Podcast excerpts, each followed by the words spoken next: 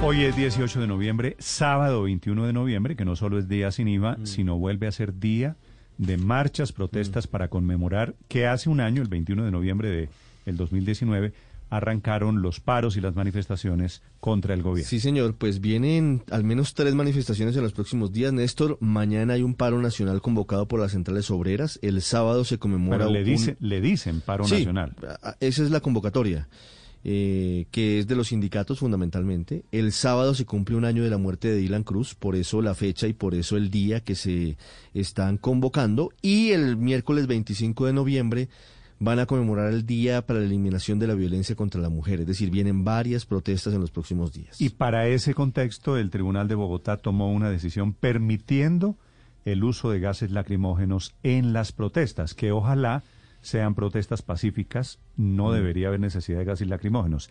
Si llega a haber protestas violentas, la policía ha quedado rehabilitada, reversando el Tribunal de Bogotá la decisión que había tomado un juez laboral prohibiendo los gases con el argumento del COVID. Sí, recuerde que aquí habíamos entrevistado al joven abogado demandante, el que interpuso la tutela, que decía que por cuenta del COVID no se debería permitir a los agentes del ESMAD el uso de los gases lacrimógenos porque podría causar un aumento en el número de contagios. Para algunos, de manera increíble, el juez le dio la razón en esa primera instancia, pero en segunda instancia el tribunal lo que hace es revocar esa determinación. 9 de la mañana, 7 minutos. La magistrada Josefina Herrera es la presidenta del Tribunal Superior de Bogotá. Doctor Herrera, buenos días. Buenos días, Néstor. Buenos días a su audiencia. Ustedes declararon nula la decisión que había tomado un juez en Bogotá hace un mes, un juez laboral, que prohibía los gases lacrimógenos. ¿Por qué, magistrada Herrera? Bueno, ese es un problema eh, técnico de, procedimiento, digamos. No es que el tribunal haya autorizado el uso de gases lacrimógenos frente a las protestas sociales, que son legítimas, por supuesto. Eh, lo que ocurre es que en ese procedimiento debía convocarse al Ministerio de Salud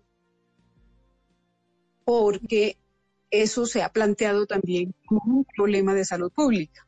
En la medida en que en el marco de la pandemia y la situación sanitaria por la que atraviesa el país, el uso de este tipo de sustancias puede exacerbar, si se quiere, eh, la exposición a riesgo de contagio de la enfermedad. Entonces, necesariamente ese tema también debe analizarse desde la perspectiva de la salud pública y para eso era necesaria la presencia del Ministerio de Salud y Protección Social, pero eso no se hizo en la primera instancia.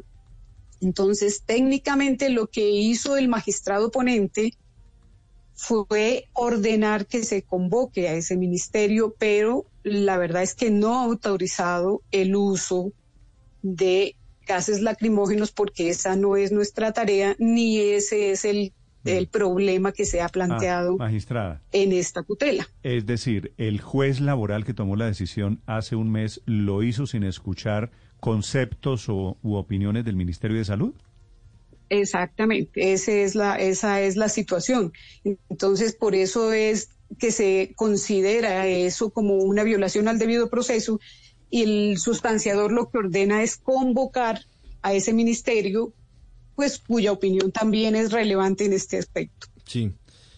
Pero mientras no eh, escuche el juez de primera instancia, el Ministerio de Salud queda sin efecto la decisión. Sí, porque la nulidad abarca desde el auto que admitió la tutela. Ahora, en- entiendo, entiendo. Pero eso no equivale pues al tribunal mm, autorizó. Sí, claro, pero es que tumbada le iba a decir eso. Caída la tutela, anulada la tutela, queda restablecido el derecho de la policía a usar gases lacrimógenos. En la práctica es así.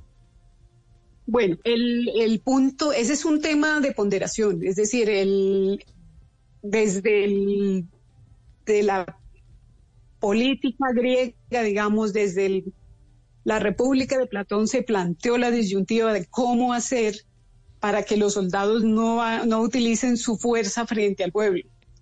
Ese es un problema que lo tiene que ponderar en ese momento porque la tarea de la fuerza pública es defender exactamente al pueblo.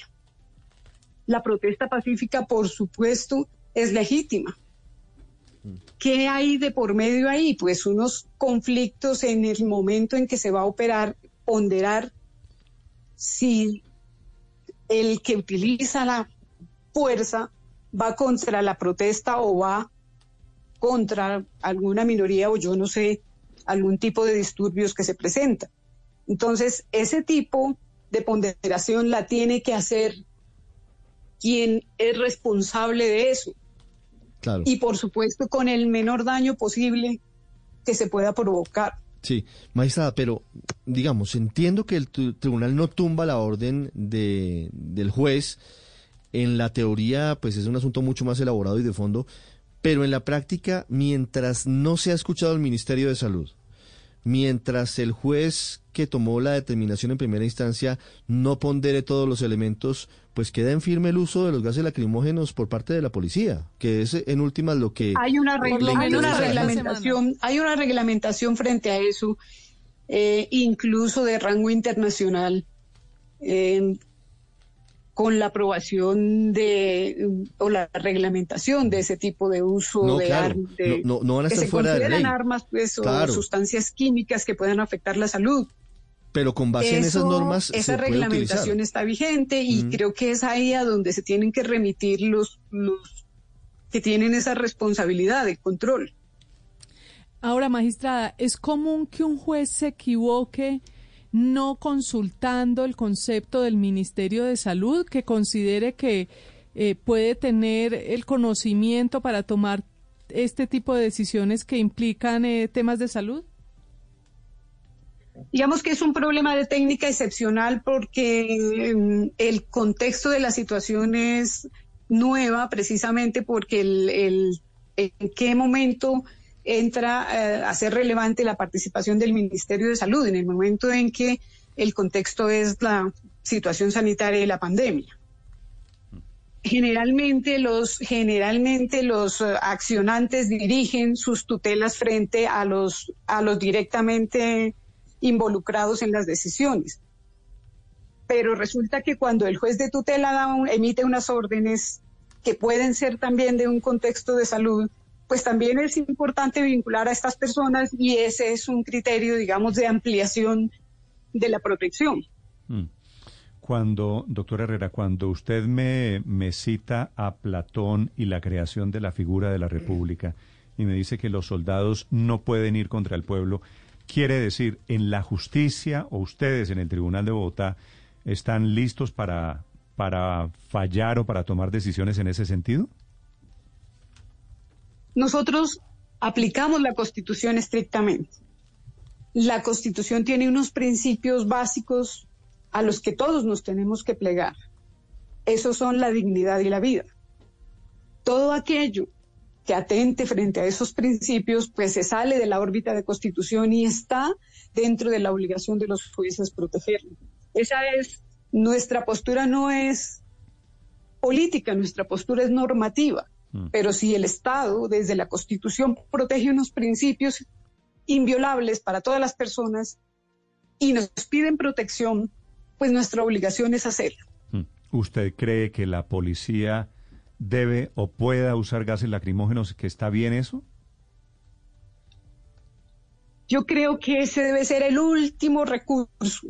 Yo creo que el, la persuasión, el diálogo, en la interacción con los administrados es la primera opción. La fuerza debe ser solamente una respuesta a la fuerza. Mm. ¿Qué decisión tienen ustedes fuera del estudio de fondo de tutelas como esta, doctor Herrera? ¿Qué decisiones tienen en el Tribunal de Bogotá sobre el tema de protestas? Pues mm, tenemos, ahí hubo la, tutela de, de la protesta social que la segunda instancia la conoció la Corte Suprema de Justicia. El tribunal, hasta donde tengo conocimiento, no, no tuteló en esa ocasión, pero la Corte, que es nuestro superior jerárquico, revocó esa decisión y, y lo Y concedió la protección. Sí, pero, y además el tribunal era el responsable de, hacer cumplir eh, la orden de la Corte en el caso del ministro de Defensa, en donde estuvo a puertas de un desacato y finalmente lo, lo cumplió, digamos, eh, a, a, portas de que se pudiera eh, empezar un incidente de desacato formalmente, acató el fallo ordenando, entre otras cosas, a la justicia que pidiera perdón por los excesos de algunos integrantes de la fuerza pública.